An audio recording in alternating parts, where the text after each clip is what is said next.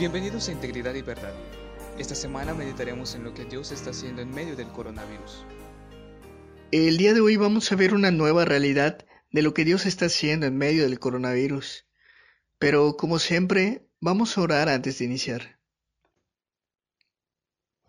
Padre, en este día queremos agradecerte por tu infinita bondad y porque tú reinas con sabiduría. Acompáñanos a reflexionar en tu palabra para conocer más sobre lo que estás haciendo en este momento. En el nombre de Jesús oramos. Amén. Ah, bueno, ayer dijimos que Dios está reinando, pero lo que veremos el día de hoy es que Dios, además de reinar, también nos está mostrando lo horrible que es el pecado. Te lo repetiré una vez más, el día de hoy vamos a ver eh, que Dios nos está mostrando lo horrible que es el pecado.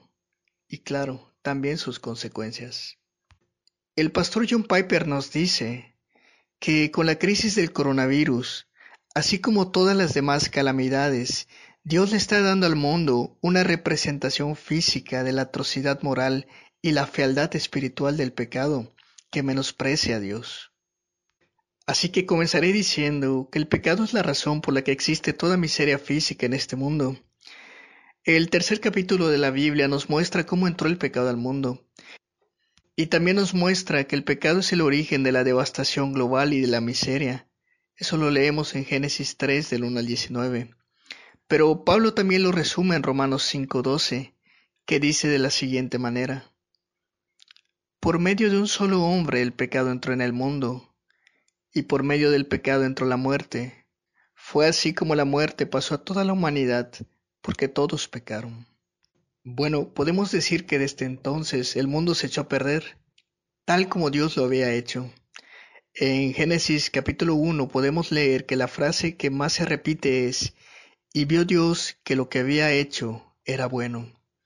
Pero como leímos en Romanos 5:12, desde la caída, la muerte entró al mundo.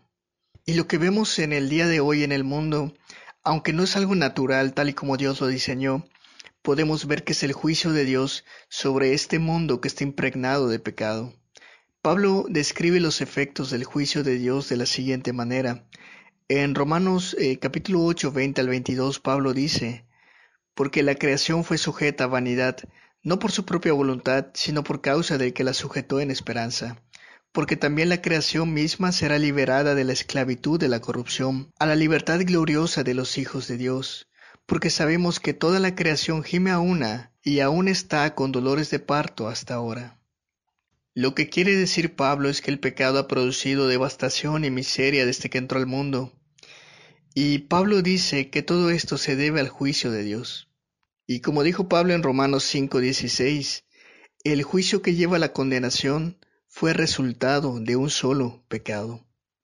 Ahora bien, nosotros como hijos de Dios también estamos bajo su juicio.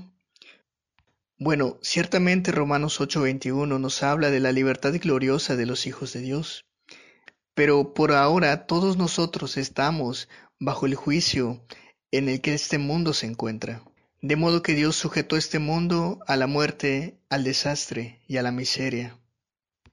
Incluso nosotros como hijos a quienes Él predestinó para ser adoptados según Efesios 1.5, y que hemos sido redimidos por la sangre de su Hijo en Efesios 1.7, y llamados para vida eterna según Efesios 1.18, aun incluso teniendo estas promesas, sufrimos y morimos debido al juicio de Dios en la caída. Es por ello que cristianos son arrasados por tsunamis, es por eso que cristianos mueren en ataques terroristas y es por eso que cristianos se contagian de coronavirus. Sin embargo, la diferencia para nosotros como cristianos, que tenemos a Cristo como nuestro mayor tesoro, es que no experimentamos una corrupción como si fuese una condenación. Porque dice Romanos 8.1, por lo tanto, ya no hay ninguna condenación para los que están unidos a Cristo Jesús el dolor para nosotros ahora es algo que nos purifica, no es un castigo, porque Dios no nos destinó a sufrir un castigo, según 1 de Tesalonicenses 5:9. Si morimos por enfermedades y desastres, al igual que el resto de los seres humanos.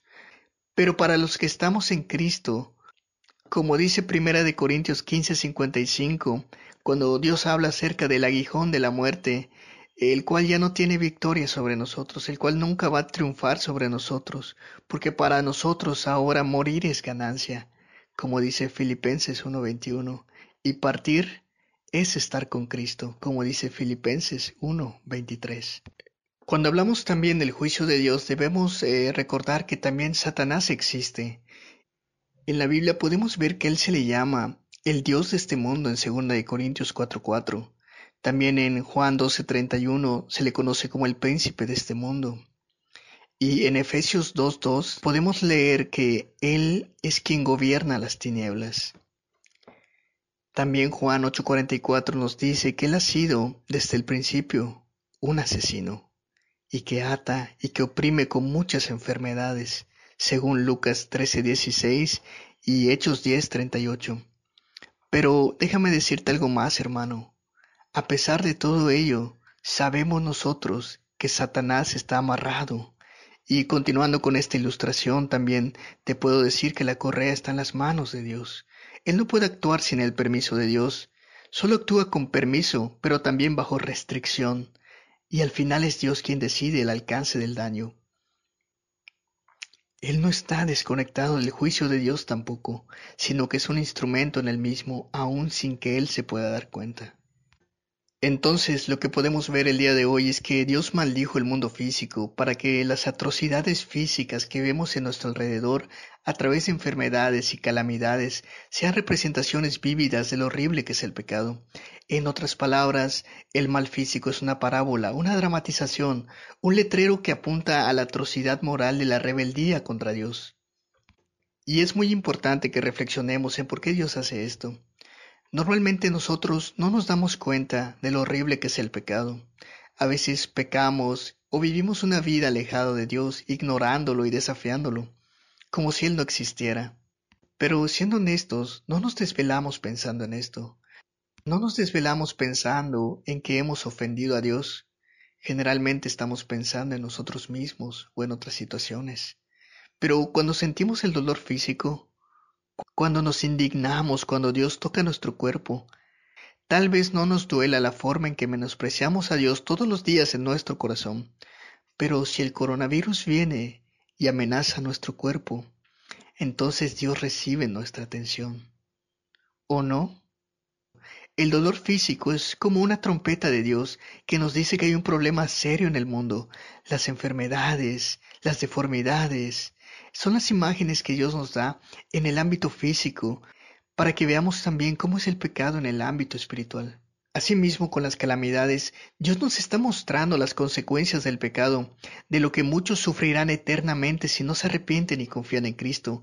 Son advertencias, son señales de alerta para que veamos la atrocidad moral y la fealdad espiritual del pecado contra Dios.